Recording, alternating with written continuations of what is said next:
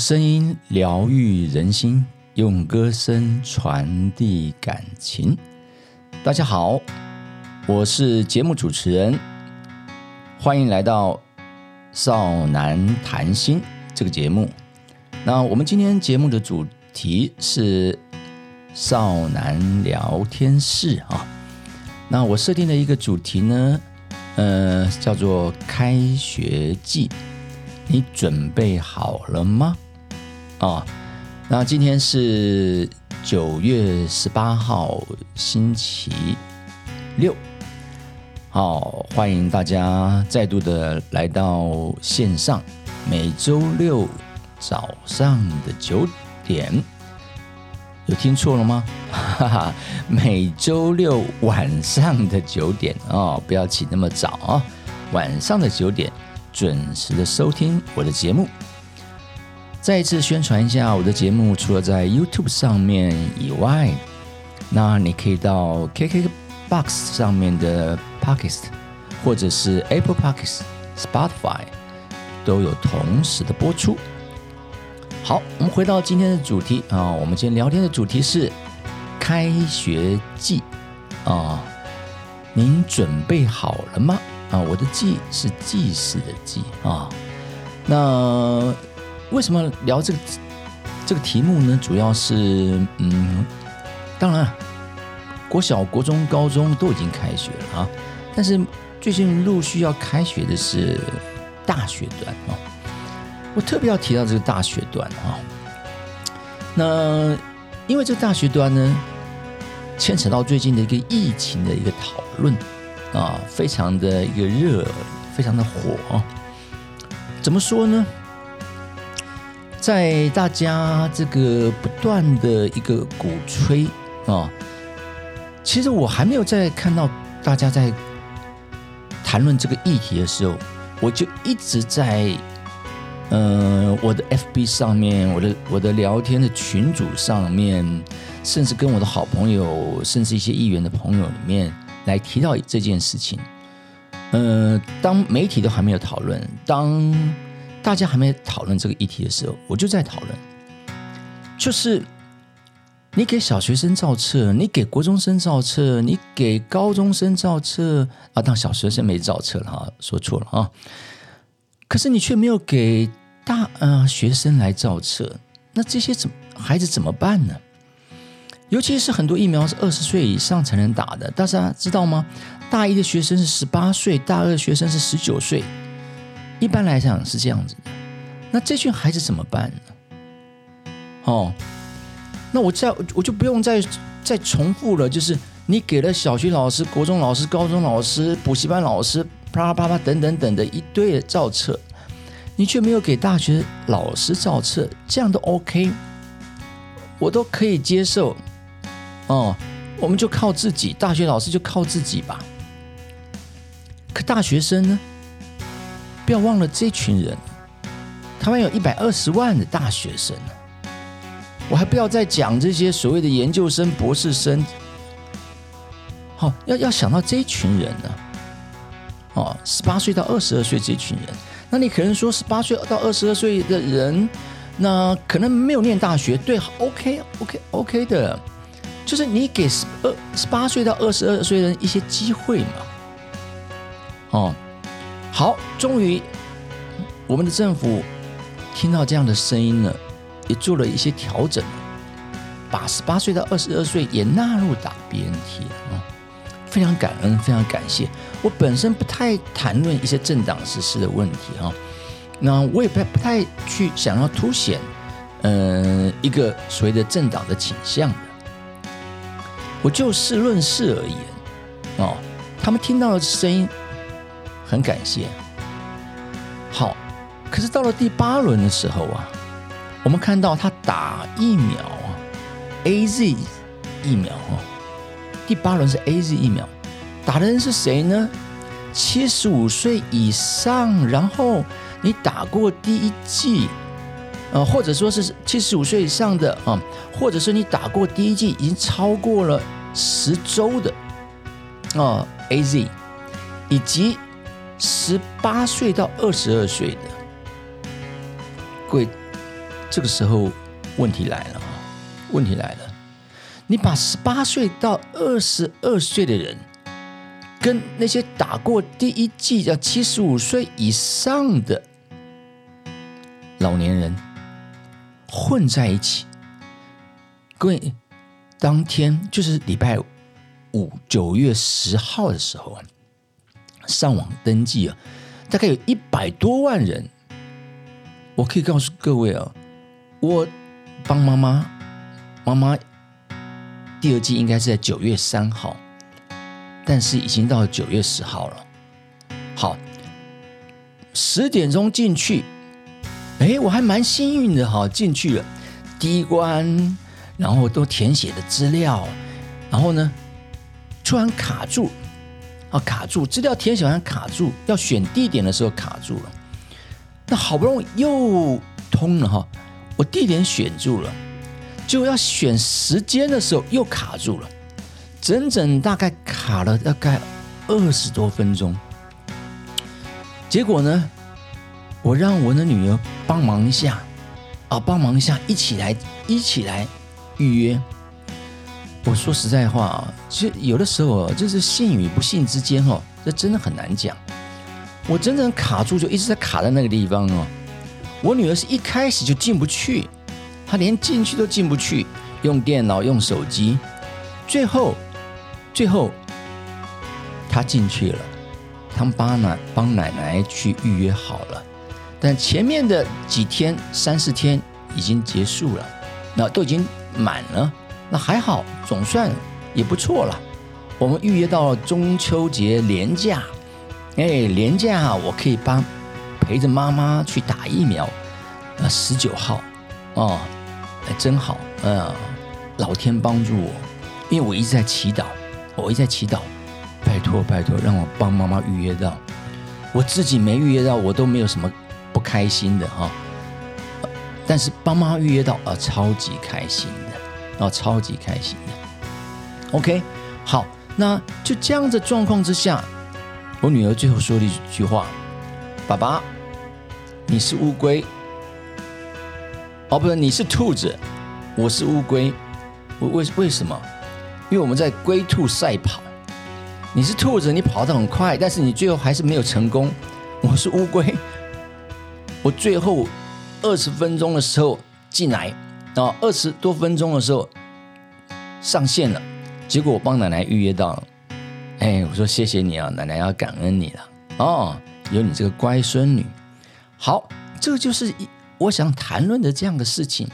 你把这两类人放在一起做什么呢？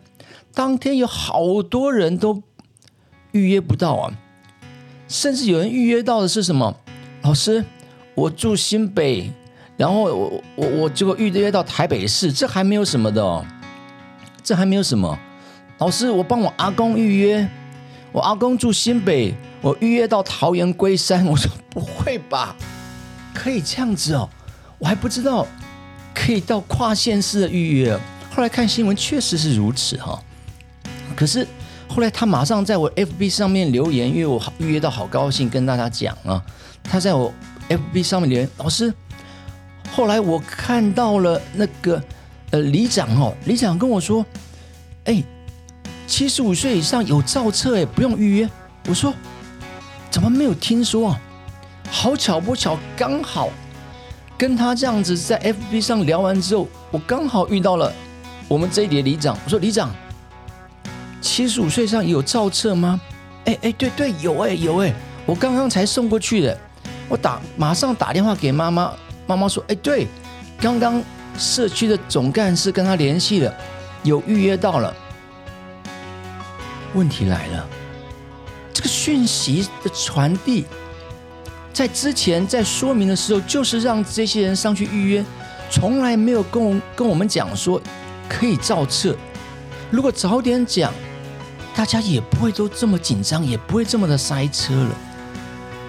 哦，所以这个就是说，这这就是这个问题哦，一团乱啊，一团乱。后来我学生跟我讲。老师好险，这样子，我后来赶快把我的预约给消掉，因为不要让阿公跑到桃园来打疫苗，就用里长的造册就在就近打疫苗了。所以这个问题啊，真的是要好好检讨一下，出现在哪里？好，那这个问题解决了，我听说后来又加开了哦，加开了每个站的疫苗，所以有些人到下午，我的学生告诉我，老师后来我下午预约到了，哇，那总算是庆幸哦。我也必须说，哎，这个政府愿意改，愿意立即的去做一些调整，那这可以给予肯定。哦，前面错了，我们要承认、承担错误，面对错误。我后面去做改正，我给你鼓掌，我给你鼓掌。好，那问题又来了，到了第二天的新闻媒体还是我一下子忘了，第二天还第三天呢？我，呃，我记得是对。第二天就是礼拜六，呃，大家加班加那个补班补课那天，应该是那天，还是礼拜五，我记不清楚了哈，还是当天啊，当天的下午哈。总之，我们得到了讯息了哈。我我回想一下，应该是礼拜六，那应该是礼拜六，我们得到了礼拜六的记者会完之后，得到一个讯息，就是。OK，十八岁到二十二岁可以打 BNT 了，可以打 BNT 了。好，前一天你让十八岁到二十二岁的去预约呃 AZ，然后跟老年人来抢。那第二天你却公布了十八岁到二十二岁的人可以在呃，我记得是到九月二十号可以来预约了 BNT。那以及六十五岁以上的人或者第九类的人，好，你现在又遇到一个问题了。前面预约好 A Z 的那些十八岁到二十二岁的年轻朋友们，他会不会把他退预约呢？因为你现在又公布了二十岁到十八岁到二十岁可以打 B N T 了，这是一个问题。第二个，你又将这群年轻人跟六十五岁以上的长者开始一起抢，啊，一起抢，那就像是你让年轻人跟长者去跑那个一百公尺的冲刺啊，是不是这样子呢？那除非这些长子有家人、有孙子帮他抢喽。哦，某个程度，你让这个世代哦，在这个环节上面去刺激了这个世代的一个一个问题了。好，所以这个部分希望哦，希望政府有听到，当然政府也不会听到我的 pockets 的，我也不是什么名人哈，啊。但是我在学校倒算是一个名人了。好，所以希呃，总之最后的结果是好的。什么是好的呢？至少十八岁到二十二岁的人有疫苗打了，也希望也希望还在那个中间年龄层的哈，中间年龄层的，就是六十五岁以下的哦，六十五岁以下的。一直在默默的等那个莫德纳的，等 B N T 的，不打高端不打 A Z 的这群人，他们没有错，他们没有错。我们有选择的自由，政府有给人民选择的自由，政府有照顾人民百姓。性命的这样的责任，我不说你有没有买疫苗对与错，那都是过去了。过去我们不去谈论，我们要去检讨，我们面对的是未来。所以，让这些六十五岁以下还没有排到顺序的。因为你永远永远都是在六十岁五岁以上，或者是我我讲的是呃莫德纳或 B N T 的哈，我不是讲 A Z 高端的，高端你现在随时到医院打，随时有的，等着你去。好，让这六十五岁以下的中间年龄层的人，在期待莫德纳跟 B N T 的人，有个梦可以实现。他们只是一个小小的梦，希望保护自己、保护家人、保护他人，能够尽早能够打得到。好，我的疫苗。的一个这样的议题就讨论到这里为止哈。好，我第二个一呃要谈的一个上课的方式哈，所以现在我们看到的呃国小、国中到高中都实体上课，包括幼幼儿园哈。那大学几乎几乎有的还没开学，或者开学后呢采取远距。我很少看到现在有人敢实体上课的。那有有朋友就问什么？问我为什么？为什么你们大学不开学，不实体上课呢？那我说哦，我也想，我也想，我超级想实体上课。包括有些学生跟我讲哦，老师我好怀念实体上课哦，哇，我好想实体上课，能不能让我们实体上课嘛？我说现在大家都会珍惜了啊。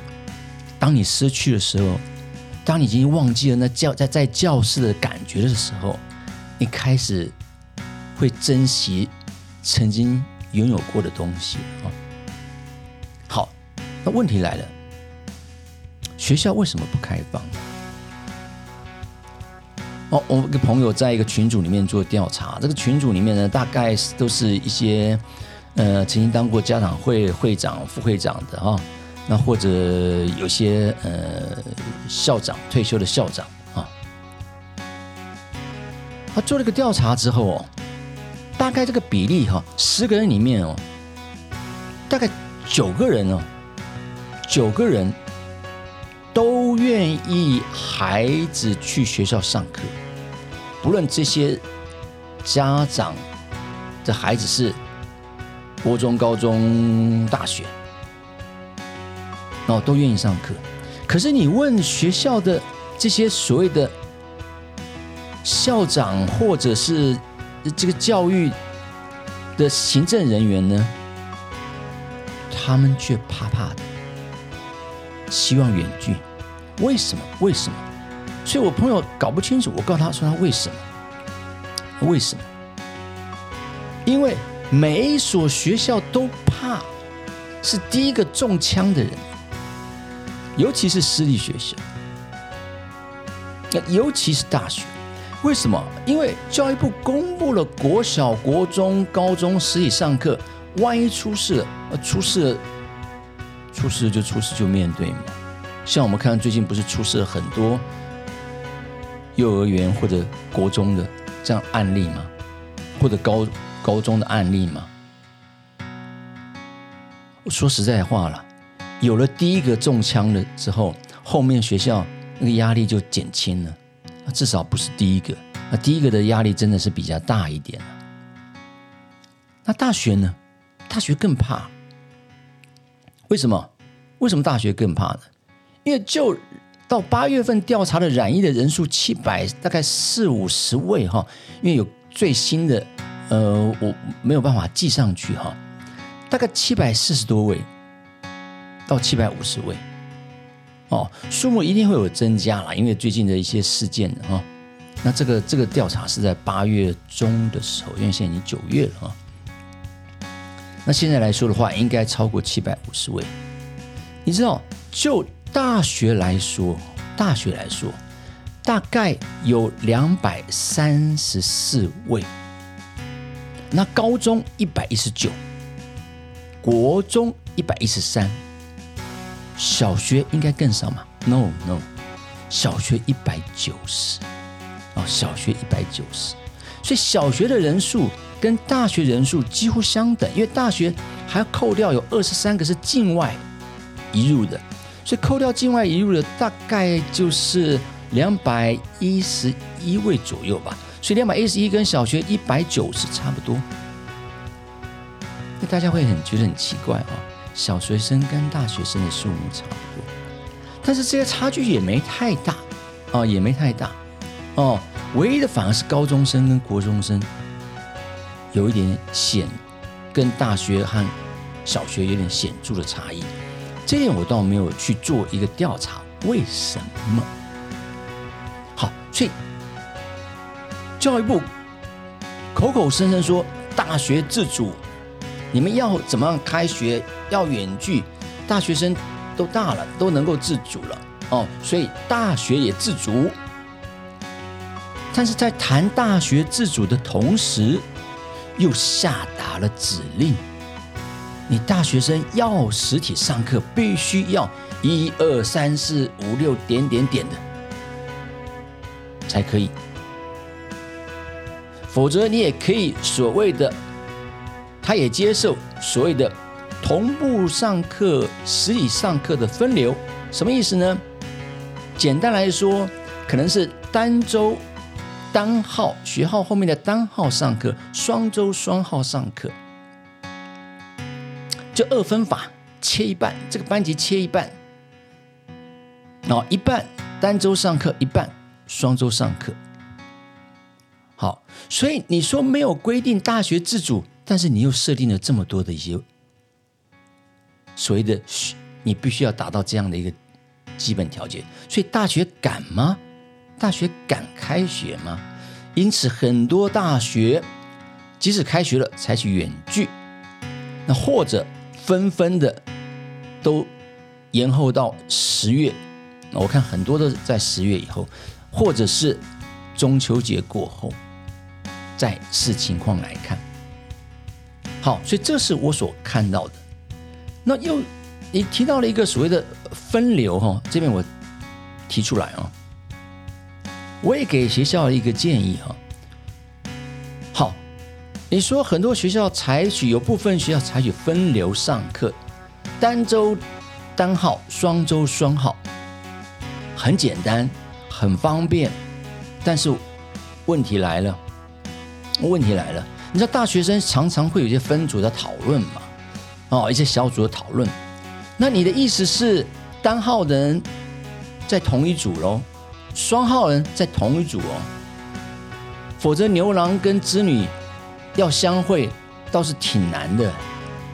再加上你一年级，OK，好，我你这样子做，因为新生嘛，大家还不怎么熟悉，你就这样分配好了。可二三四年级，他们已经非常熟悉了，他们有他们熟悉的组别，他们有他们熟悉的人，他有他们喜欢同一组共同努力的人。你让他单号单周上课，请问，你不是拆散了他们吗？我就不要再说了，还有很多人是班队呀，哦，那真的是牛郎织女。如果他一个是男生是单号，女生是双号。那真的是牛郎织女要相会，那就在下课之后啊！啊，你说可以啊，他可以陪他一起上课，那你学校允许吗？好，所以有些事情不要想的这么简单哦，不要想的这么简单。但有些事情我们也不要想的这么复杂哦，就有要思索一下，多方面来去思索一下。有没有什么好的方法呢？哦，由学生自己来先分好组，由导师来做一个分配呢？只要平均分配了一半一半，接近一半一半的人数，这样就 OK 了。哦，不要造成了学生的一个反弹。哦，这个是希望大家能够听到这样的不同的声音啊，不同的声音。总之，十月二二号以前，所有的十八岁到二十二岁都可以打到疫苗了。那希望十月以后都能正常的实体上课，回归正常的实体上课。今年的大一新生可怜了，可怜了。高中时候没有毕业典礼，线上毕业典礼。到了大学，没有所谓的迎新。没有所谓的迎新宿营啊，没有大学生的感觉啊。各位在上面的这一群人，多多的听听下面的声音吧，不要只在办公室里面做一些决策了，真的来听听下面的师生的一些声音，好吗？可以吗？或者你现在又想到了大学老师，那我为大学老师来说说话，也希望你能够听到。大学老师也是老师啊，也是人呐。现在大学生打了，大学老师还有很多没打的，在苦苦在等那个。莫德纳还不是强调 BNT，我在苦苦等莫德纳 BNT，结果学生先打了，老师没打，没打也没关系啊，反正就是你就下达一个命令嘛，哦，你就下达一个命令嘛，一礼拜戳一次鼻子嘛，我们只有配合，啊，只有配合你啊，为了学生的安全。但是我强调一点呢，在国外搓鼻子是所有师生都搓鼻子，为什么？大家也都知道，你打了一剂，打了两剂，还是会染疫的。最近不是所谓的什么突破性的感染，只是打了一剂、打了两剂之后，你得到重病或者死亡的几率降了很低了，不是打了疫苗不会感染。你打了疫苗之后，你感染的那样的一个带菌数，跟没打疫苗感染之后的带菌数是一模一样的。所以，你公布这个所谓的没打疫苗的要戳鼻子，应该是有打疫苗没打疫苗你都要。好，不过你说了算了，这政府说了算了。你下达一个规定，教育部说了算嘛，我们就做嘛，就是这样子啊。怎么说呢？无奈无奈也要做。你说了就对了。好，这个问题我谈太多了哈。好，那应期下之后呢，我们来看哈，呃，大一新鲜人，我还是要把重点放到大给大一新鲜人啊。虽然你没有这个所谓的迎新宿营哈，嗯。感受不到那种来到学校，一到学校就是所谓的远距教学，感觉不到，感觉不到。我现在在大学生呢，好像我还是高中生，在持续的远距教学当中啊。从高中毕业前五月中开始远距，到现在还在远距啊。好，我给你们一点方向。我希望，我希望来到大学之后。你能够找到你的方向，你的志趣在哪个地方？因为我知道很多大学生进来了大学，你未必这就是你人生的一个志趣跟方向跟梦想。很多人就顺着哈，就是国中之后考上呃高中，然后或者是考上一些高职，选择了一些科系，你高中就选择了一些科系了，哦，未必是你喜欢的。好比说你选择餐饮系，你选择呃应外系。你选择机械科不？机械科，哦，呃，电机科、电子科等等，这未必是你喜欢的。但是你来到大学，你还是选选你原来的科系。当有些人换了不同的科系，哦，好好理清楚你真正的方向，你的志趣在什么地方。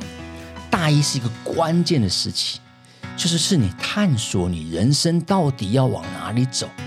我常常看到一些孩子到了大四很紧张。然后要毕业了，还不知道自己人生方向。那照来讲，就是自己所学的，那不是不是。我发现很多学校里面，不止，我即使台大，我相信也是如此啊。往往从一个某个科系毕业之后，他不会从事那个科系的工作，这个比例相当高哦，占了二分之一哈。哦，占了二分之一哈。有一年，我带了一个资管系的学生，有有几年。啊，带了资管系的学生，我说你们要找到你人生的志趣啊！啊，这群孩子也确实听了我的话了。到了大二、大三来跟我讲，老师，我找到了我人生的方向。我说太好了，你们真的是太棒，你们真的把老师说的话听进去。这些资管系的孩子啊，很乖。我说好，你告诉老师，告诉告诉老师，你未来要往哪里走？老师，我非常明确。我现在告诉你，未来我的工作只要跟资管有关的，我都不做。我听完了之后，嗯，啊，好，很好。哎，不不对，你在讲什么？你念资管系？哦，跟资管，我我听人说，我资管有关的工作我都做，他资管有关的工作我都不做。你念资管系，然后你现在找到你人生的方向了，你跟资管有关的工作你都不做。老师，对我现在发现了，我终于发现我不适合资管系。哎呀，我我我内心叹一下气说，但是在表情上面还是。呃，非常的给他们一些鼓励。好，你非常棒，你终于找到你人生的方向啊！那我内心那个没有没有再落泪了啊，只是心里面说：哇，你学了两年，学了三年了，然后你告诉我你人生的出去之后，呃，不做资管啊。所以确实哎，后来毕业的时候，大家几乎二分之一不是从事资管，我看到的是这样子啊。那资管可能是他呃，可能运在工作上运用的一个环节，他不是从事这方面的东西。我老实说，真正做的三分之一，哦，完完全全在资管这个领域的大概三分之一。所以你一定要找到你人生的方向。所以我常跟大学生、大一的学生讲，在大学毕业之前，你只要做好两件事，哪两件事呢？第一件事是。找到你的梦想。当你出这个校门前，知道你的要往右、往左。有学生说：“老师，我知道我家是往右边走。” 我说：“你人生的方向要往右、往左啦。你家往右走，我也知道你家往往右走。啊啊，真的，我还不知道他家往右走啊。好，我还知道你家往后门走嘞。哦。”好，那因此呢，你一定要找到你人生的方向，你的梦想在哪里，要很清楚。第二件事情是什么呢？第二件事情是，你要把自己准备好，你的能力准备好，不仅是专业能力，与人沟通的能力，然后呢，这个社团里面怎么去带领啊？我常鼓励他们去参与社团，哦，社团里面怎么去带领别人。不同科系在社团，你可以看到不同科系、不同年级的怎么去做这样的人际的沟通跟所谓的管理啊，这方面的东西你要学习。当打工是也一环，可是我常跟学生讲哦，你要把你的时间做个分配。我知道现在孩子很辛苦啊，我在科大教书哈，我可以这么讲，每一班的学生啊，几乎一半以上是靠着就学贷款，甚至生活费还靠自己打工来赚钱，所以他们打工打得非常凶，啊，非常凶，尤其是科大的学生，哦，打工的时间也非常长，但是最后变成一个问题了，什么样的问题呢？也就是打工是正职的，念书是副业，最后有些人就这么消失了，休学了或被退学了，很可惜，啊，很可惜，哦。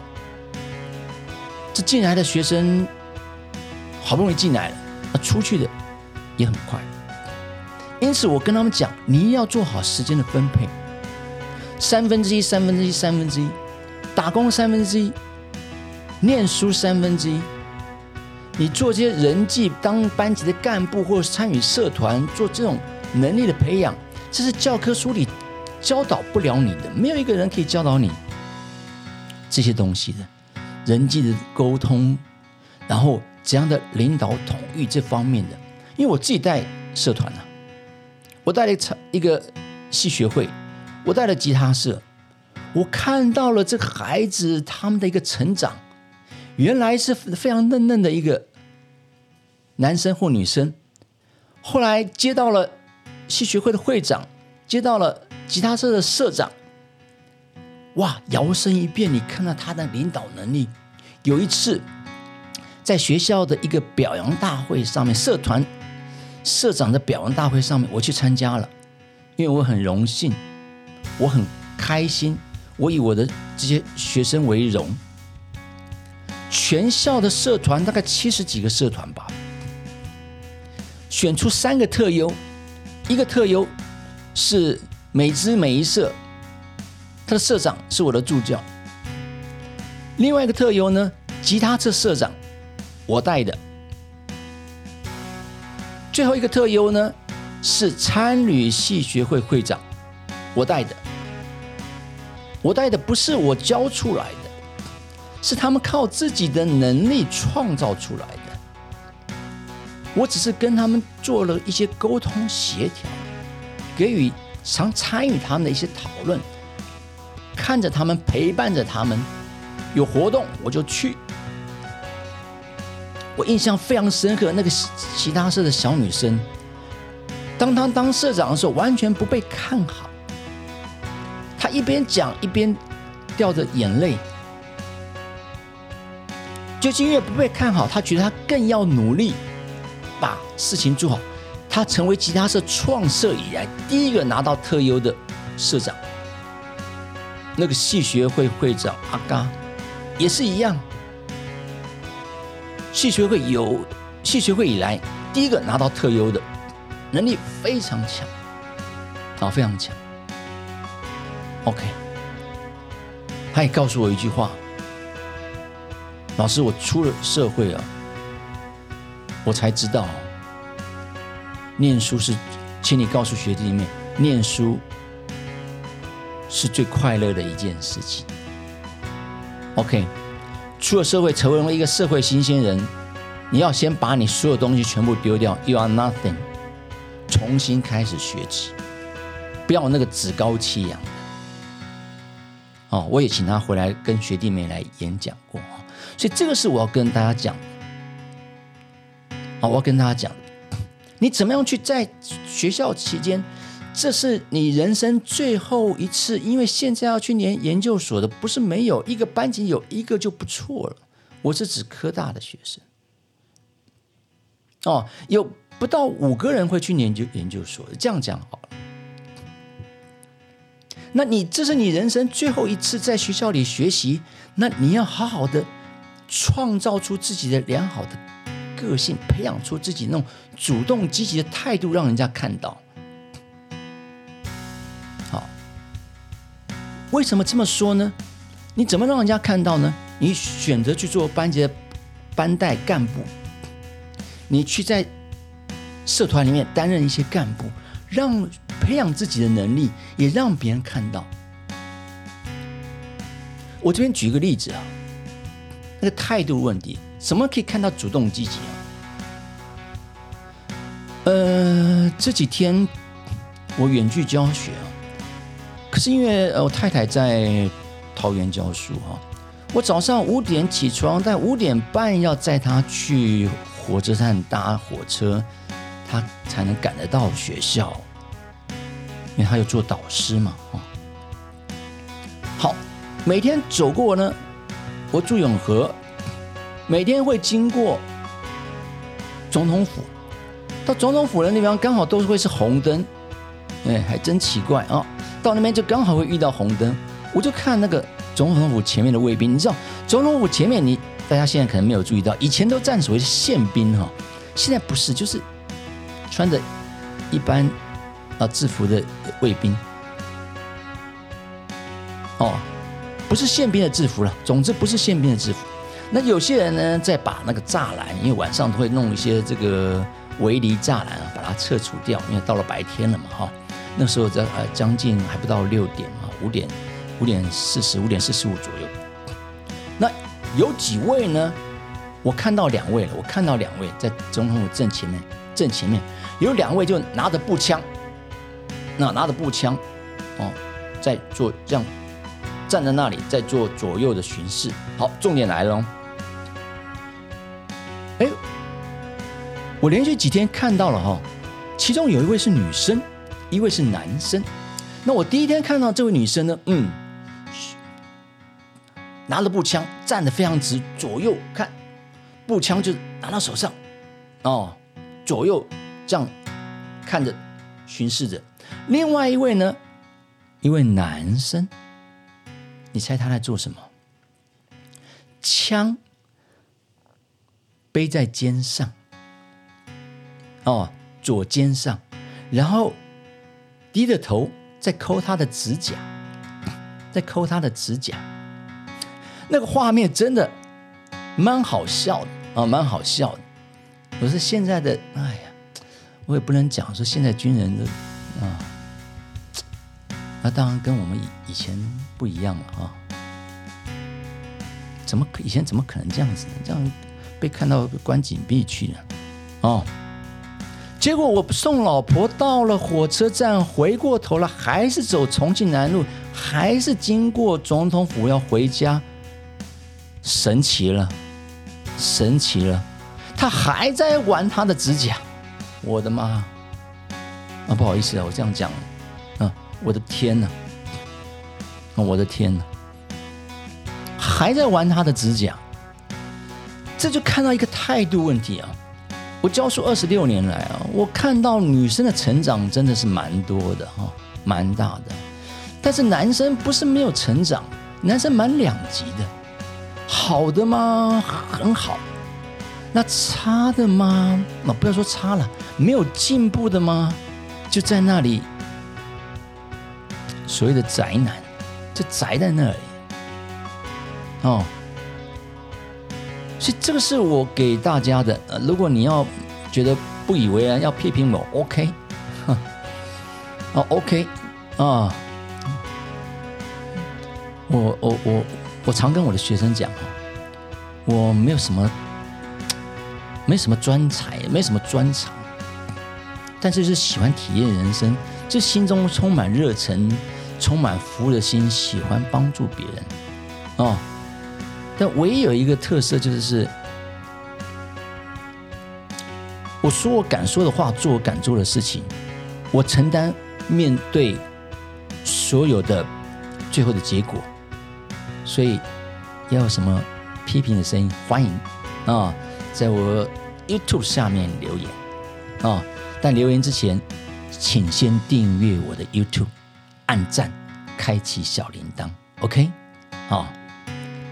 这样子我才会回你哦，你不要只在留言不不不按赞嘛，然后不又啊不不按赞也可以啊，但是你要订阅，我至少增加一个订阅数，不然我现在才一百多个哦，那我怎么对得起我的制作人跟经纪人呢？他现在都快要罢工了啊！我再讲一下啊，我的制作人跟经纪人就是我高一现在升已经高二的儿子哈。所有的音乐的伴奏啊，所有的影片的制作都是他。开学之后，他太忙了，太忙了，现在都交给我自己来录音了。哦，就靠我自己了。所以以后这边穿插一下，每周要唱歌这个这个点哦，可能没办法实现了，好不好？除非你们愿意听我清唱，愿意听我清唱的，请在我 YouTube 下下面留言。那我下礼拜就开始清唱，啊，不好听，嗯，有感情就好，对不对？那我感情很多了，好，所以这个就让我看到啊，我每学期我用六个助教，我跟各位讲，我告诉各位啊，我这辈子用只用用过一个男生当助教，那个男生超棒。嗯，就是我说的很两极里面的那个最高级的那个，超棒哦！但是我这这这教书这几年来开始有助教以来啊，也大概十几年了啊，十几年了哈。这十几年里面，我我说真的，我只有 fire 过一位助教，fire 原因是他太忙，忙到他没有把他事情做好，其他的都是很棒。当棒里面有 A 加，有 A。有 A 减，我必须这么说，但至少都是 A 等级的哈，啊 A 等级的，认真负责，那 A 我说过有分 A 加 A 减，哦，那 A。那因此呢，所以我看到这些助教的态度就是很认真、很负责去做这些事情。那每个月给他薪水，一学期大概六千块钱左右，啊，一学期大概六千块左右，平均下来一个月也不过一千多块。那为什么他们愿意做？他愿意接受这样一个磨练，当不无少补以外，他愿意去接受这样一个磨练，哦，愿意去接受这样一个磨练，哦，对于他人生会有帮助的，好，会有帮助的，好，所以这个就是我想要讲的哈，你要主动积极去开拓你的一个人际关系，好，让别人看得到你，啊，让别人看得到你。那我刚才回到头，我说了，你在大一的里面，除了让别人看到你以外，你要看得到自己，要看得到自己，要相信自己内心的那种选择，不要看外面的世界，问问自己的内心，什么是我最想要做的，什么是我曾经有的梦想。我的兴趣，当我希望你的兴趣跟梦想能够结合，我希望你的兴趣、梦想跟你未来工作能够结合，这是大一非常重要。